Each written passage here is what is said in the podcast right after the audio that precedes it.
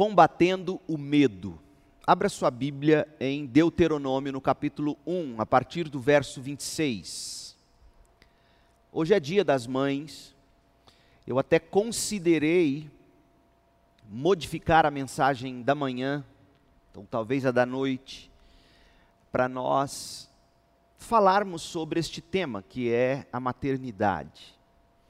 Mas levando em conta o que nós poderíamos tratar nesta manhã e hoje à noite, Deus permitindo, a questão do medo. Hoje de manhã, combatendo o medo, hoje à noite, combatendo o temor do homem. Nada mais apropriado, eu imagino, para uma mãe do que refletir sobre como combater o medo. Não é mesmo? o medo, medo de perder o filho, medo de fracassar na maternidade, medo de não conseguir, medos que inclusive provocam geralmente, por exemplo, depressão pós-parto. A causa da depressão pós-parto tantas vezes sendo o medo, a ansiedade quanto ao futuro. Vivemos dias de pandemia onde todos estão com medo todos estão de alguma forma amedrontados, medo ah, pelo colapso da economia, medo ah, de perder o emprego, medo de, de adoecer, medo de morrer, medo de não, não saber enfrentar a enfermidade, ou seja, este tema é extremamente atual, extremamente importante. E agora pela manhã combatendo o medo, hoje à noite, Deus permitindo, combatendo o temor do homem. Leia comigo, acompanhe aí na sua Bíblia, Deuteronômio capítulo 1, nós vamos ler a partir do 26. Vocês, contudo, não quiseram ir e se rebelaram contra a ordem do Senhor, o seu Deus. Queixaram-se em suas tendas, dizendo: O Senhor nos odeia por isso nos trouxe do Egito para nos entregar nas mãos dos amorreus e destruir-nos. Para onde iremos? Nossos compatriotas nos desanimaram quando disseram: o povo é mais forte e mais alto do que nós. As cidades são grandes com muros que vão até o céu. Vimos ali os enaquins. Então eu lhes disse: não fiquem apavorados, não tenham medo deles o Senhor, seu Deus, que está indo à frente de vocês, lutará por vocês diante de seus próprios olhos, como fez no Egito. Também no deserto vocês viram como o Senhor, o seu Deus, os carregou como um pai carrega seu filho por todo o caminho que percorreram até chegar a este lugar. Apesar disso, vocês não confiaram no Senhor, o seu Deus que foi à frente de vocês numa coluna de fogo de noite e numa nuvem de dia, procurando lugares para vocês acamparem e mostrando-lhes o caminho que deviam seguir. Esta é a palavra do Senhor. Não tenha medo, não temas. Você sabia que este é o mandamento mais repetido na Bíblia? Não temas não tenha medo. Mais de 300 vezes, mais de 300 vezes, Deus ordena a seu povo, dizendo: não temas, não tenha medo. Por quê? Deus sabe que o medo, além de roubar o nosso potencial de vida, potencial este que, sob o medo, fica subjugado pelo dragão do medo, como disse o psiquiatra Paul Tournier, o dragão do medo que nos subjuga. Então, além de, de roubar o nosso potencial de vida, porque quem vive amedrontado de fato não vive, o medo também nos força a reverenciar os objetos ou as pessoas de nossos temores. Sim, isso mesmo, além de nos paralisar, o medo nos faz, de alguma forma, louvar, adorar, reverenciar aquelas situações, aquelas coisas, aquelas pessoas que nós tememos. O medo nos governa, para o bem ou para o mal, ele nos governa.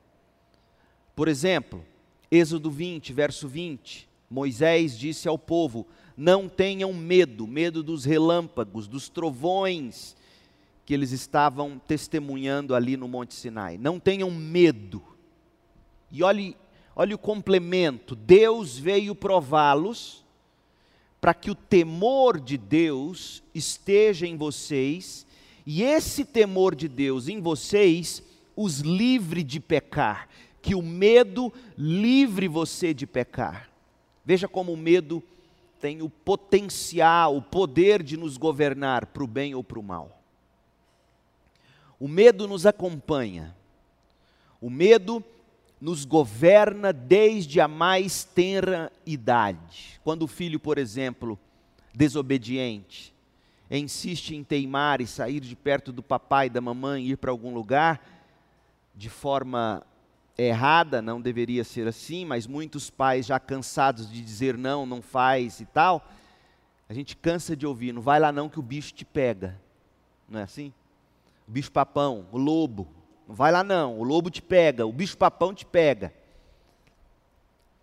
Então, a gente sabe que o medo governa a gente desde a mais tenra idade. Medo da separação dos pais, medo de monstros, medo de fantasmas, medo de assombração, medo de estranhos, nós crescemos, mas os medos continuam sempre nos acompanhando. Os medos crescem conosco. Eles nunca nos abandonam. Veja, por exemplo, o medo de perder alguém. Eu me lembro quando nasceram os meus filhos, pegando aquelas coisinhas tão pequenininhas, o medo daquilo quebrar, eu nem apertava direito.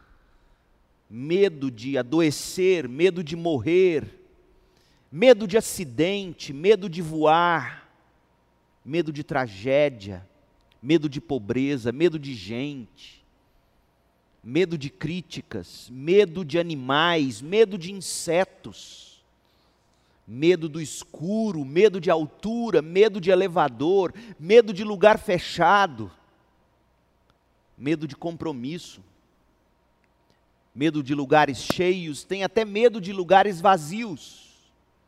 A lista de medos e de fobias é impressionante. Deixe-me listar para vocês dez tipos de medo bastante curiosos. Penterofobia. Sabe o que é isso?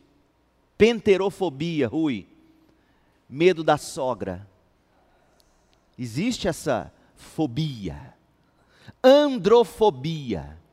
Medo de homens ginecofobia, medo de mulheres, ablutofobia, medo de tomar banho, veja você, Orlando. Filemafobia, medo de beijar quem?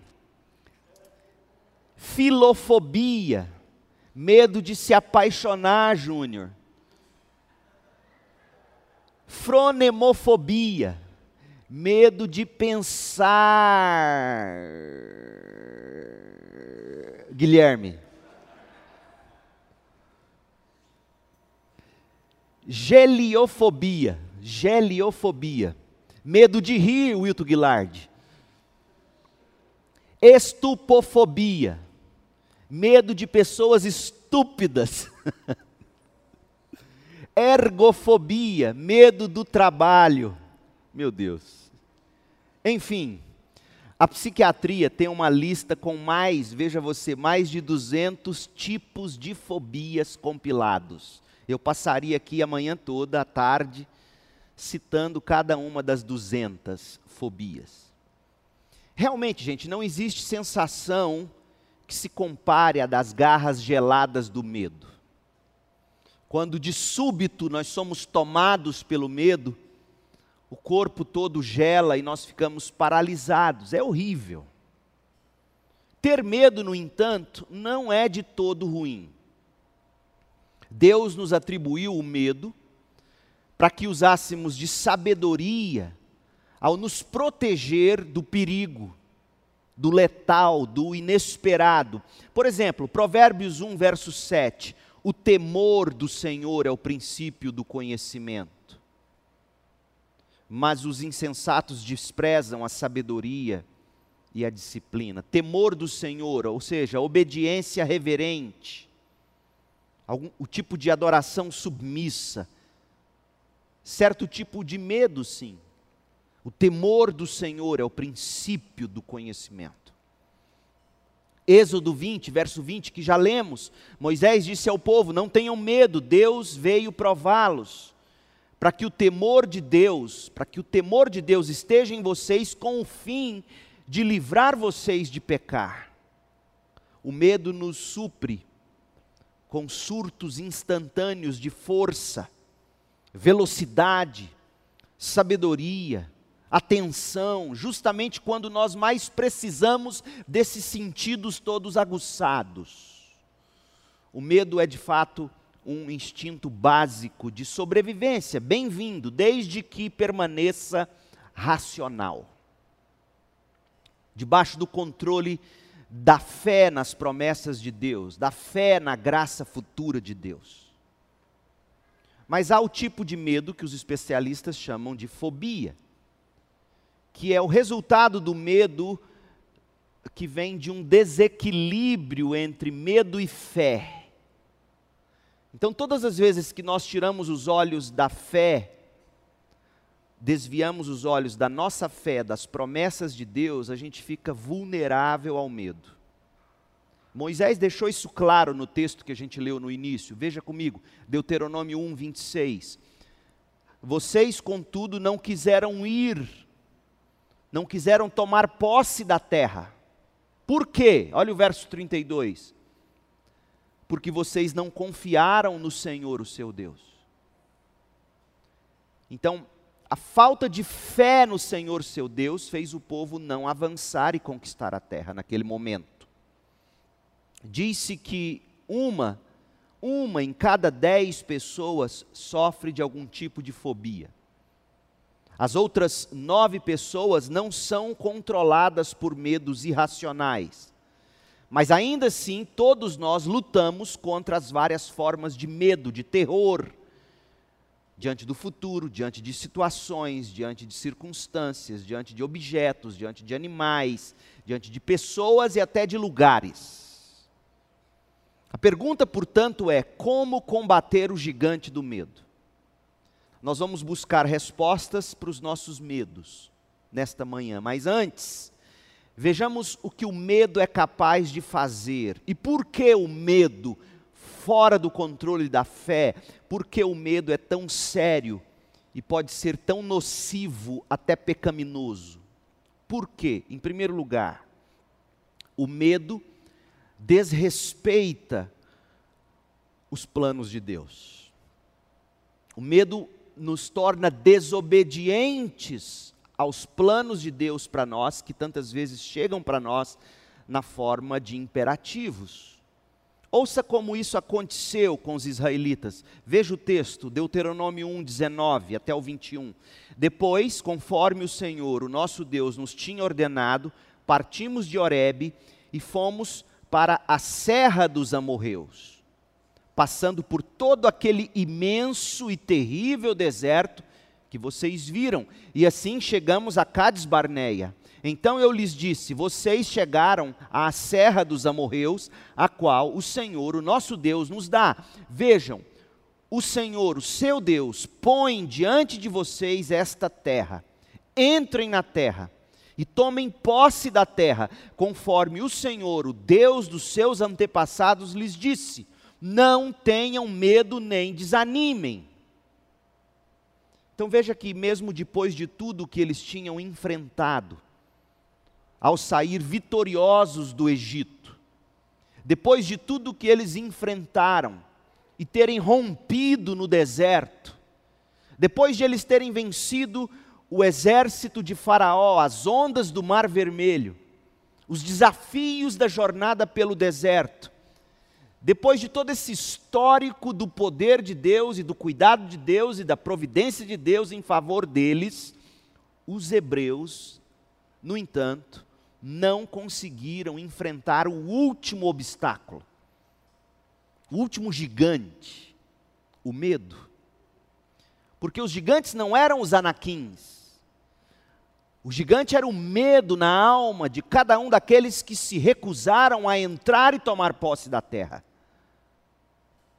E pode ser que você chegue a esse tipo de limiar das maiores promessas de Deus, mas nunca consiga desfrutá-la, pois você vai deixar que o medo domine a sua vida.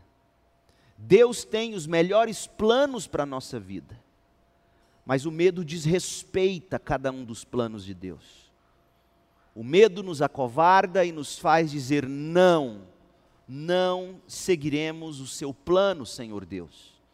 Os gigantes vão nos destruir, quando na verdade o gigante é o medo no coração. Ouça com atenção 2 Timóteo 1, verso 7. Aliás, acompanhe na sua Bíblia, 2 Timóteo 1, 7. Diz assim: Pois Deus não nos deu espírito de medo, de covardia. É o pior tipo de medo, covardia como aqueles hebreus tiveram diante da terra prometida por Deus.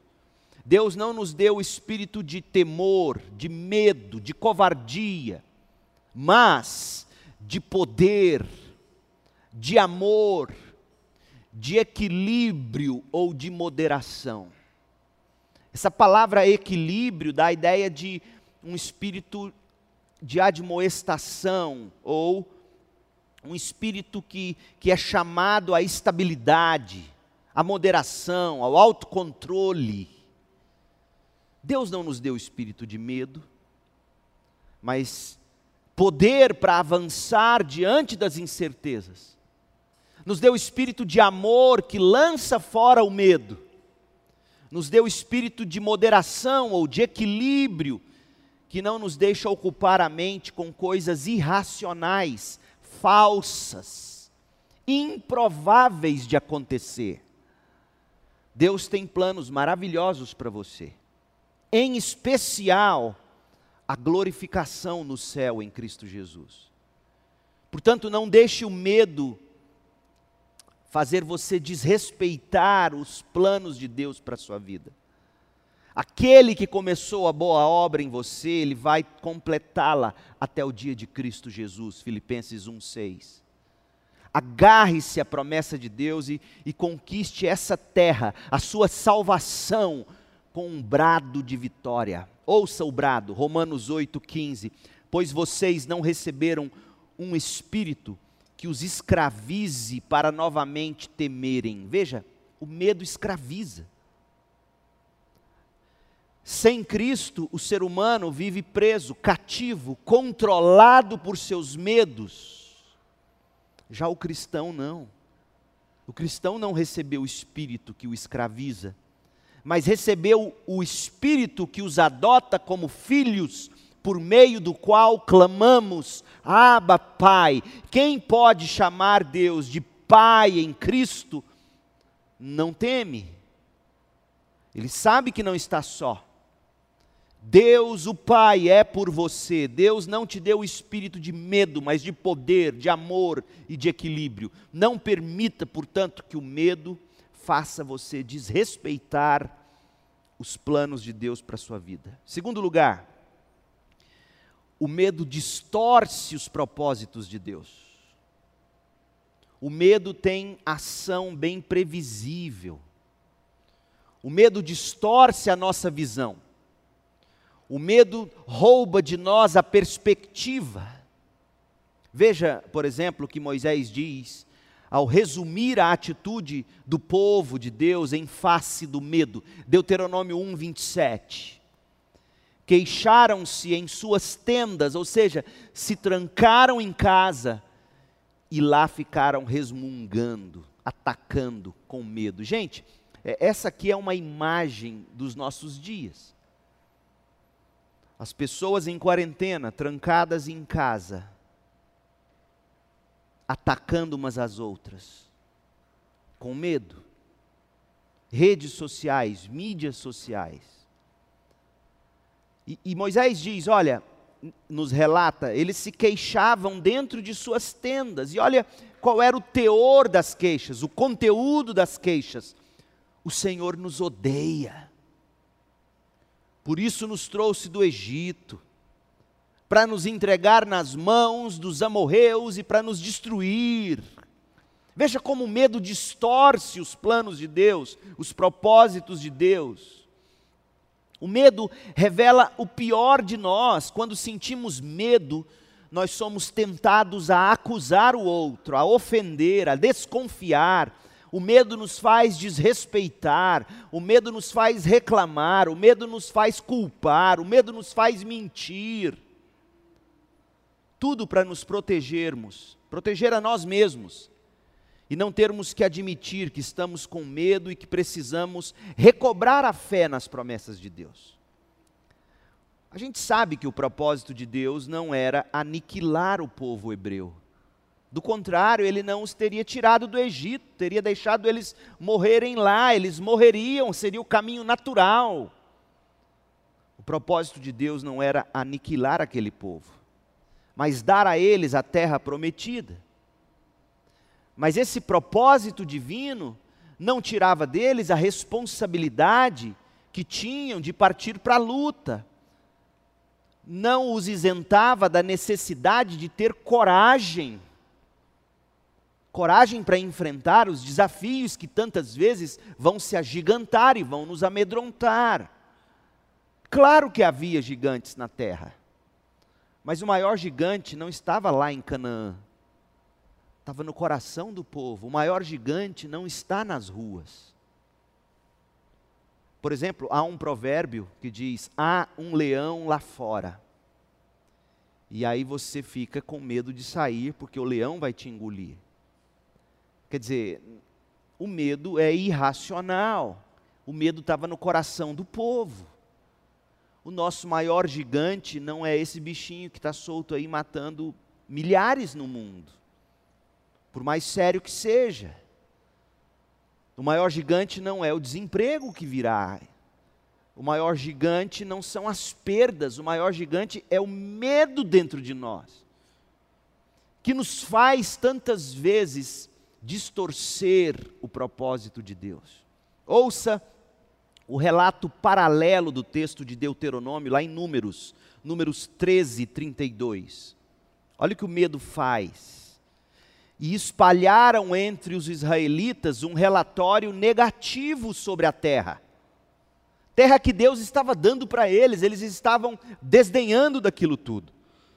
Disseram: a terra para a qual fomos em missão de reconhecimento a terra devora os que nela vivem. Meu Deus. Era a terra que manava leite e mel. Mas não, o medo fez eles dizerem: a terra devora os que moram nela.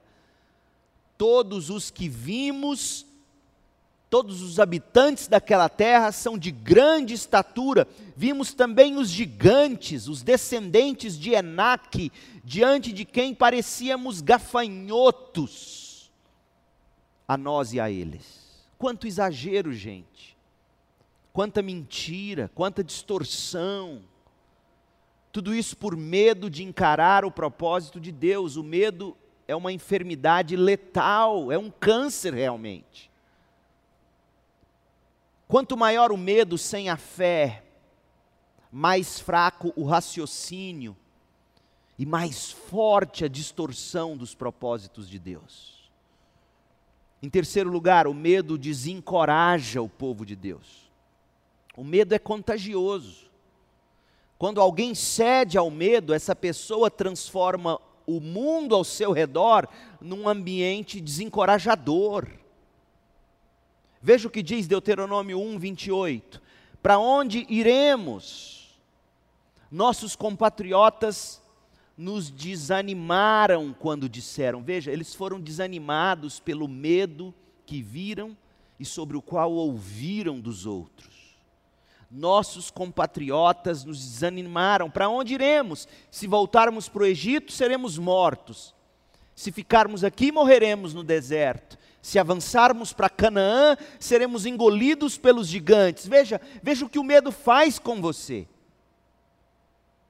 Rouba de você as vitórias do passado, faz você viver desesperado no presente, sem esperança para amanhã.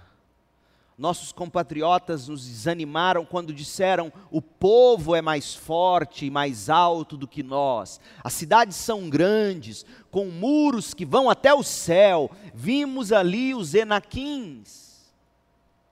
O medo esgota a nossa força e nos usa para exaurir a vitalidade de outras pessoas, aquelas que mais amamos, com quem vivemos e convivemos como nós temos o potencial de amedrontar filhos.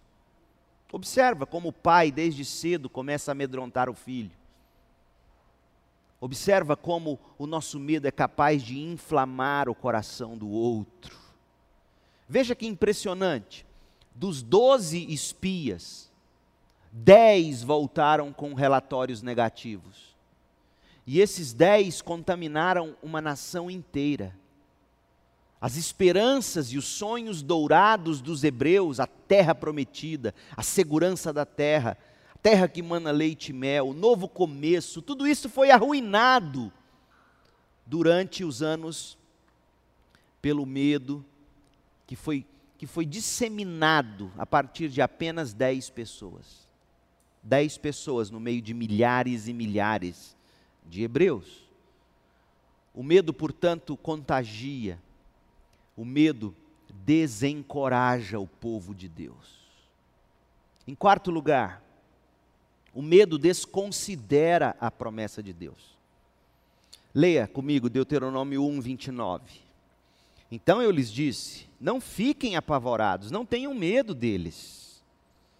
O Senhor, o seu Deus, que está indo à frente de vocês, lutará por vocês diante de seus próprios olhos, vocês assistirão Deus lutando por vocês, como Deus fez no Egito. Vocês viram o que Deus fez no Egito.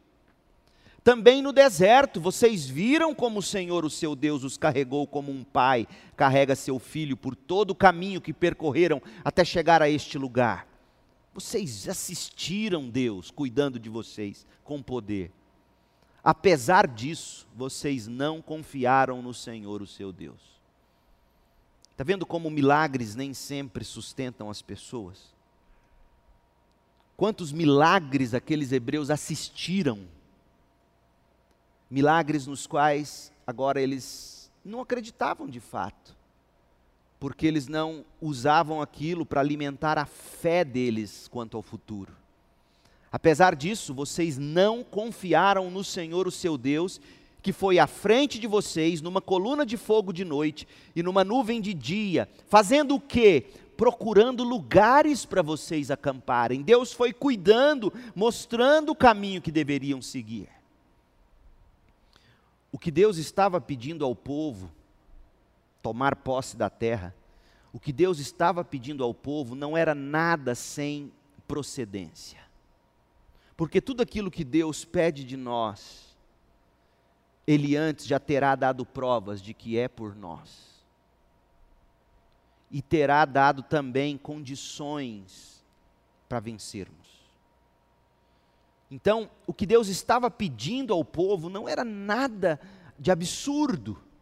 Era, aliás, o convite do Deus que os havia acompanhado desde o Egito por toda a jornada, dando provas atrás de provas de que Ele era por eles e estava com eles Bastava aquele povo parar, olhar para trás, certificar-se do cuidado de Deus e depois olhar para frente com fé na promessa de Deus.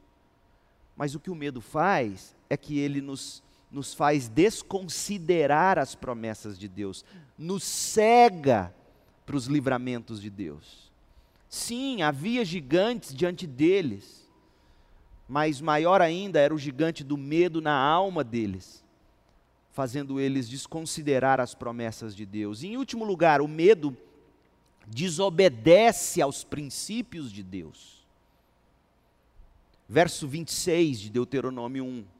Deuteronômio 1, 26. Vocês, contudo, não quiseram ir e se rebelaram contra a ordem do Senhor, o seu Deus. Olha que coisa. Deus disse: Eu livrei vocês do Egito com mão forte, eu guardei vocês no deserto com mão forte.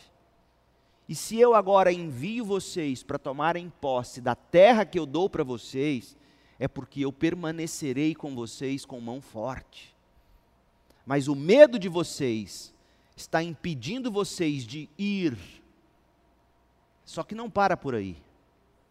Uma coisa é eu e você virarmos para Deus e dizermos assim: não, Deus, eu prefiro não ir, estou com medo. Mas só que o medo que nos paralisa não é só isso. É o que vem a seguir, depois da vírgula de Deuteronômio 26. Esse não querer ir é rebelião contra a ordem de Deus. Veja porque o medo é tão pecaminoso.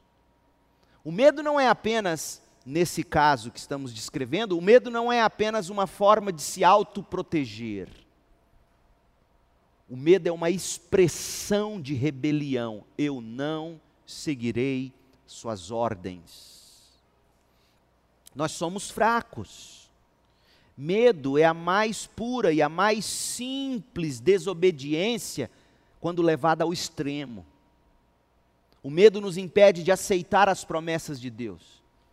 É por isso, talvez agora você faça mais sentido para você, porque que na Bíblia toda há mais de 300 vezes Deus dizendo: não temas, não temas. O medo desobedece aos princípios de Deus. Como enfrentar o medo? como, como vencer o gigante do medo, como aceitar o chamado de Deus, vencendo cada um dos medos que a cada instante tentam nos paralisar. Eu quero ajudar você. Nós vamos recorrer a um trecho do diário de Davi, Salmo 27. Como nós podemos vencer o medo? Vou passear com você, não vou me deter a este salmo, até porque eu já preguei um sermão inteiro sobre o Salmo 27, você pode procurar lá no nosso canal no YouTube e pode também encontrar o esboço, o áudio no site da igreja. Mas, mas veja, veja como Davi no Salmo 27 nos ajuda a encarar o medo, a derrubar o gigante. 27, verso 1, Salmo 27, 1. Mostra para nós que a a, primeira coisa a se fazer é confessar o medo, o pecado do medo, o medo paralisante. É desse medo que eu estou falando. O medo que te impede de levantar da cama, o medo que te impede de sair de casa, o medo que te impede de dar o passo seguinte na vida, o medo que te impede de, de dizer sim para o plano de Deus para você. Primeira coisa que você tem que fazer é confessar o medo. Olha o que Davi diz: O Senhor é a minha luz e a minha salvação. De quem terei temor? O Senhor é o meu forte refúgio. De quem terei medo? Quem aqui é um prenominal intransitivo, ou seja, poderia ser traduzido assim: o Senhor é a minha luz e a minha salvação. De que pessoa terei temor? Davi, ao mesmo tempo que está fazendo uma confissão de fé, está confessando, está dizendo: Eu não posso temer pessoas. A primeira coisa que você precisa aprender a fazer é identificar qual é o seu maior temor e confessá-lo a Deus. Porque se Davi traz isso à tona, é porque aquilo era o mais forte no coração dele. Ele temia o que as pessoas fariam contra ele. E aí ele se lembra de que Deus é luz, de que Deus é forte refúgio. Ele se lembra de que Deus é salvação, ele se lembra do caráter e dos atributos de Deus. Deus é aquele que ilumina a escuridão da nossa alma, fazendo ratos e baratas desaparecerem. Deus é luz, Deus é salvação, Deus é refúgio, pessoa nenhuma poderá me destruir. Situação alguma, contingência qualquer que seja, não ceifarão minha vida, se não for assim propósito de Deus. Então a primeira coisa, seja honesto, honesta com você. Dê nome ao seu medo. Você tem vergonha de dizer para alguém, escreva. Diga a Deus. Coloque aqui: o Senhor é a minha luz e a minha salvação. Eu vou ter medo de quê? Aí você põe o nome. E confesse, diga: Deus, o meu maior medo é esse. Porque quando você diz sim ao seu medo, você está negando que Deus é luz. Você está negando que Deus é salvação. Você está negando que Deus é refúgio. Em segundo lugar, fé. Após identificar e confessar o medo, que foi feito, inclusive, como já dissemos, na forma de uma confissão de fé, Davi começa a confrontar mais detalhadamente os medos com fé nas promessas de Deus. Olha o que ele faz, verso 2: Quando homens maus avançarem contra mim para me destruir, eles, meus inimigos, os meus adversários, é que tropeçarão e cairão. Ainda que um exército se acampe contra mim, meu coração não temerá. Eu não deixarei meu coração ser vencido pelas circunstâncias. Ainda que se declare guerra contra mim, mesmo assim estarei confiante. Uma coisa pedi ao Senhor, é o que procuro que eu possa viver na casa do Senhor todos os dias da minha vida para contemplar a bondade do Senhor e buscar Sua orientação no templo, pois no dia da adversidade o Senhor me guardará protegido em Sua habitação, no seu tabernáculo me esconderá e me porá em segurança sobre um rochedo. Então triunfarei sobre os inimigos que me cercam. Em seu tabernáculo oferecerei sacrifícios com aclamações cantarei e louvarei ao Senhor. Fé nas promessas de Deus. Em terceiro lugar, súplica. Davi suplica, Davi ora. Olha o verso 7. Ouve a minha voz quando clamo, ó Senhor. E aí, do verso 7 ao 13, são, é uma oração, é um clamor. A tua face, Senhor, buscarei, verso 8. Não escondas de mim a tua face. Verso 9, não me desampares. Verso 10, ele clama, fazendo sua alma se lembrar de uma enorme promessa. Ainda que me abandonem pai e mãe, o Senhor me acolherá. Quer coisa mais improvável do que uma mãe abandonar um filho? Acontece isso de vez em quando.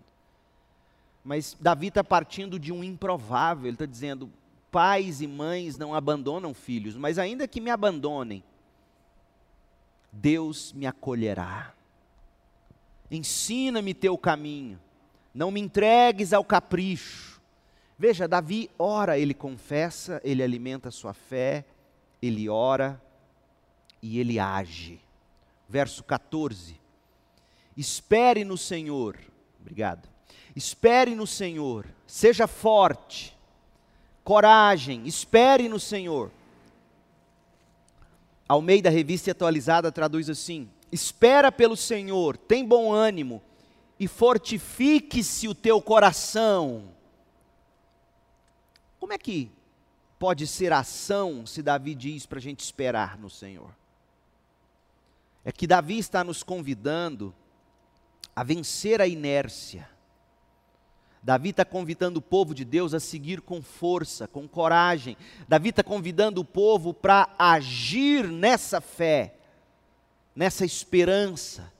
Davi está nos dizendo que após confessarmos o medo, a gente abraça a promessa de Deus pela fé. A gente suplica. E o que a gente deve fazer em seguida é com força e coragem seguir com a vida esperando em Deus, confiando em Deus. Você já notou que as crianças adoram brincar de pique-esconde, de esconde-esconde, não é mesmo? Desde pequenininho. As crianças gostam de brincar de esconde-esconde. Mas o que as crianças gostam na brincadeira, você vai ver. Você nunca observou isso? Seja mais atento. O que as crianças mais gostam no esconde-esconde não é de se esconderem, é de serem achadas. Elas se escondem atrás da cortina, mas do joelho para baixo elas mostram tudo. E se você demorar a achá-las, perde a graça. Se elas se esconderem lá no fundo da casa e você não achar, ela volta para dizer: vamos, vamos tentar de novo. Vou para um outro esconderijo mais fácil de se achar. As crianças adoram ser achadas, brincando de esconde-esconde. O que as crianças mais gostam ao brincar é serem identificadas. Então, eu uso esse exemplo para dizer o seguinte: de certa forma, nós somos como essas crianças. A gente vive num mundo mau, num mundo cheio de pecados, num mundo escuro, num mundo assustador, num mundo de incertezas. E não é sem motivo, portanto, que tantas vezes o medo congela a nossa alma. Por isso que iguaizinhos as crianças, brincando de esconde-esconde, o que a gente mais espera é que Deus nos ache logo e rapidamente. Estou aqui, Senhor Deus. O que a gente mais quer é ser achado por Deus. A brincadeira perde a graça quando Deus demora a nos achar. Ou pelo menos quando a gente sente que Ele está demorando, porque Ele sabe o tempo todo onde estamos e a hora certa de intervir ou não. Mas nós ansiamos pela certeza de que Deus sabe exatamente onde a gente está. E graças a Deus que Ele sabe sim onde nós estamos. Deixe-me ler para você Isaías 49 e eu vou ler na paráfrase do Eugênio Peterson a mensagem. Isaías 49, 15. Pode a mãe esquecer o bebê que mama, abandonar o filho que deu à luz? Pois mesmo que as mães esqueçam, eu nunca esquecerei você, nunca. Veja, escrevi seu nome na palma da minha mão, nunca perco de vista os muros que você está reconstruindo. Deus nunca nos perde de vista. Portanto, não temas. Olha, olha o que diz Paulo aos Romanos, Romanos 8, 31. Se Deus é por nós, quem será contra nós? Aquele que não poupou o seu próprio filho, mas o entregou por todos nós. Como não nos dará juntamente com ele e de graça todas as coisas? Não temas, pois nada será capaz de nos separar do amor de Deus que está em Cristo Jesus, nosso Senhor. Romanos 8:39. O que de pior pode te acontecer, meu Deus do céu? Você perder a vida. Mas em Cristo não existe pessoa que perca a vida. Ainda que morra, em Cristo você viverá. Também seu filho se você tiver que sepultá-lo um dia. A grande preocupação de um pai, a grande preocupação de uma mãe, não é garantir que eles vivam sadios até o fim da vida, mas é garantir que eles têm Cristo. E em toda e qualquer circunstância, cuidando sim deles da melhor maneira possível, certos de que se você tiver que se separar dele pela força da morte, você em Cristo um dia o reencontrará. Isso pacifica o coração. Ainda que morra em Cristo, você viverá, seu filho viverá, quem você ama viverá. Mas e quando vier o medo, o que você tem que fazer? Reconheça o medo, dê nome ao medo, confesse o medo Entregue o medo a Deus em oração. Resista o medo com fé, haja com fé, siga adiante com força e com coragem. Deuteronômio 31, 6. Sejam fortes e corajosos. Não tenham medo, nem fiquem apavorados por causa de coisa alguma, pois o Senhor, o seu Deus, vai com vocês, nunca os deixará, nunca os abandonará. Combata com fé o medo, fé nas promessas de Deus. E a promessa é essa: se Deus é por nós, quem será contra nós? Aquele que não nos poupou o próprio filho, mas o entregou por todo nós, como não nos dará juntamente com ele e de graça a vida após a morte. Todas as coisas. Combata com fé nas promessas de Deus em Cristo. E por fim, combata o medo com o auxílio da família da fé. Tantas vezes, em meio ao medo, você sozinho não vai conseguir atravessar esse vale. Você precisará de alguém para te auxiliar, para fortalecer sua fé nas promessas de Deus. E aqui eu me lembro do exemplo de Onesíforo, o que Onesíforo foi para Paulo. Abra lá e eu encerro com esse texto. 2 Timóteo 1,16.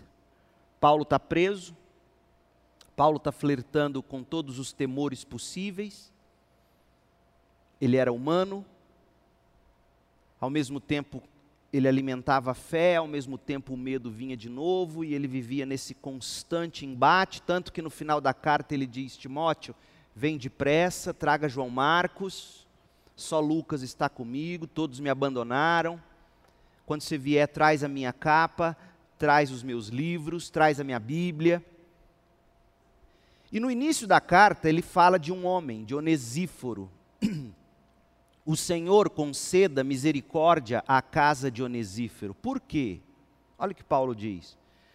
Porque muitas vezes ele me reanimou e não se envergonhou por eu estar preso. Esse verbo reanimar dentre outras coisas, significa recobrar a respiração. O medo às vezes te leva ao pânico. E quem teve ataques de pânico sabe. Falta-lhe o fôlego. O seu pulmão parece pequeno. Te sufoca. O medo sufoca. O medo nos faz perder o ar. E Paulo está dizendo que muitas vezes quem fez ele respirar aliviado de novo foi o seu irmão na fé, Onesíforo. Talvez o que esteja lhe faltando seja fé nas promessas de Deus, que precisarão ser reanimadas ou alimentadas ao lado de homens e mulheres de fé que vão ajudar você a recobrar o fôlego. Busque a comunhão fortalecedora da igreja do povo de Deus nesse combate contra o gigante do medo. Confie nas promessas de Deus e encontre um onesíforo para reanimar seu peito, seu coração, fazer você recobrar a respiração, fazer você retomar o ar e prosseguir respirando. Você precisa de amigos e amigas de fé que vão animar você. E aqui uma palavra em especial para a juventude. Eu tenho, às vezes, sem querer, porque eu não sou bisbilhoteiro, visto Instagrams, coisas que jovens postam, coisas que eles curtem, que literalmente me rasgam o coração. Jovem, você não precisa de um homem para sexo ou de uma mulher para sexo. Você precisa de um homem ou de uma mulher para uma vida de encorajamento em Cristo Jesus. Sexo é a primeira coisa, se não houver outras que sustentam ele, sexo é a primeira coisa que morre num casamento.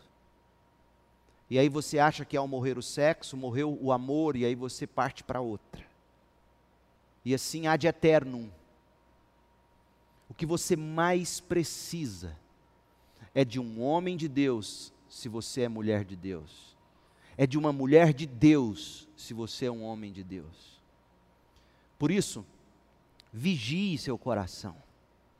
Procure numa mulher de Deus, homem de Deus, procure numa mulher de Deus um espírito de onesíforo.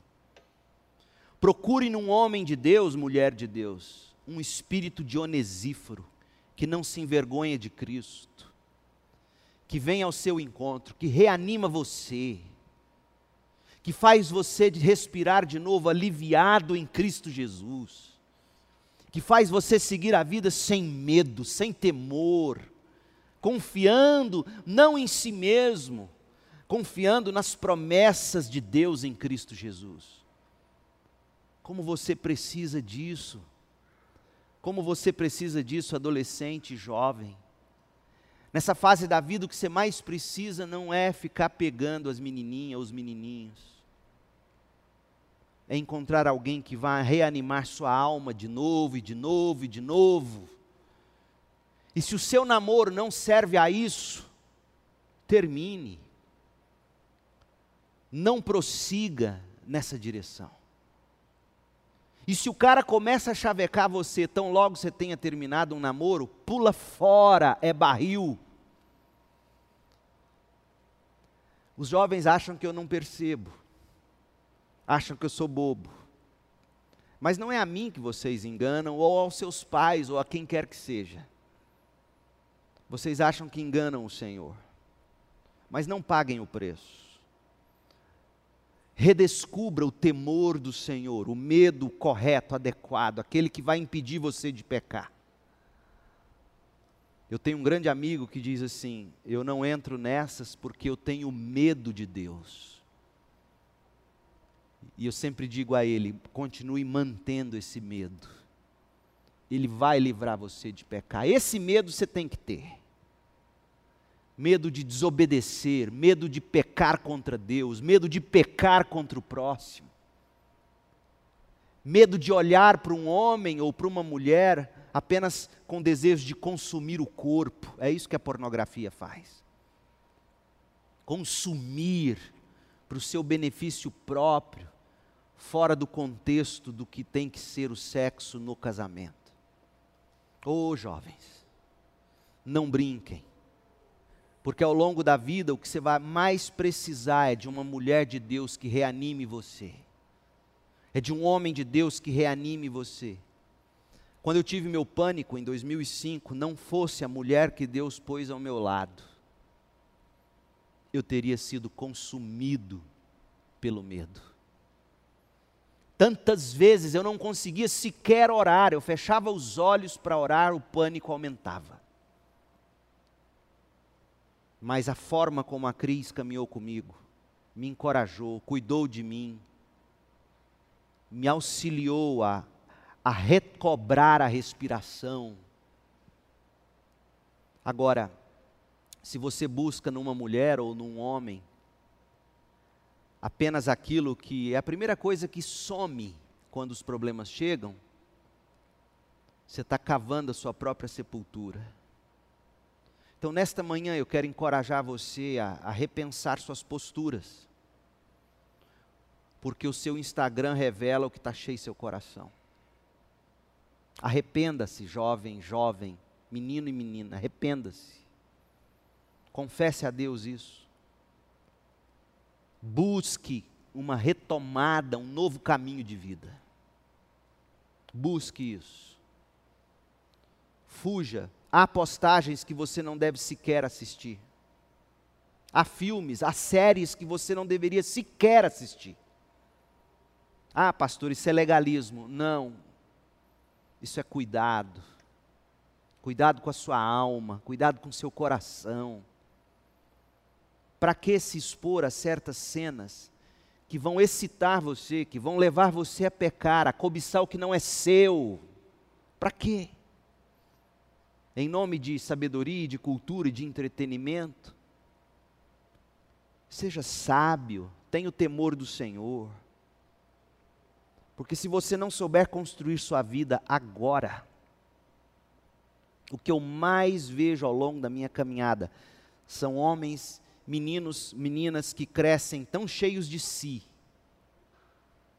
Mas aí vem o medo, a vida bate. E eles não têm auxílio, não têm onesíforo perto deles. As amizades que eles cultivaram foi igualzinha a eles. Meninos que curtiam as mesmas coisas que eles, meninas que curtiam as mesmas coisas que eles, e aí chega a dificuldade, eles não sabem enfrentar. E não tem amigo para encorajar. E aí o medo destrói, o medo derruba. Combata com fé nas promessas de Deus. E combata com o auxílio da família da fé. Você precisa ter à sua disposição homens e mulheres que vão ajudar você a recobrar a respiração, quando vier o sufoco do medo. Ah, e ele virá. Mais cedo ou mais tarde ele virá. E se você não tiver bem cercado ou bem cercada, você sucumbirá. Eu tenho visto isso, gente.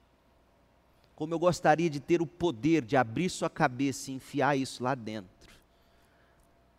Mas guardadas as proporções, e aqui é uma figura de linguagem, né? entendam, eu creio na soberania de Deus, mas se nem Deus está conseguindo, será que eu consigo? Porque mais claro do que eu estou tentando ser, eu não posso, sob risco de levar um strike do YouTube. Acorda, moçada. Saia dessa escuridão do pecado. Acorda enquanto é tempo. Que Deus te abençoe. E que Deus abençoe você, mamãe, nesse dia tão especial que é o Dia das Mães. Não vai embora, não, nós vamos mostrar um vídeo daqui a pouquinho. Mas eu quero encorajar você, mamãe, a não temer. A não temer sobre o futuro do seu filho. Entrega seu filho ao Senhor ensine a ele o Evangelho, discipule-o na verdade do Evangelho. E venha o que vier, ele estará seguro em Cristo Jesus. Esse vírus vem e vai. E nós que talvez sobrevivamos a ele, enfrentaremos outras coisas ainda muito piores ao longo da vida. O que a gente precisa de fato não é a garantia de que passou essa pandemia, mas é de que Cristo está no barco de uma forma que nos encoraje e nos ajude a vencer o medo. Hoje à noite nós vamos falar sobre o temor do homem. Muito importante a mensagem. Que Deus te abençoe, mamãe. Encoraje você, encoraje a cada um de vocês com graça, misericórdia e paz.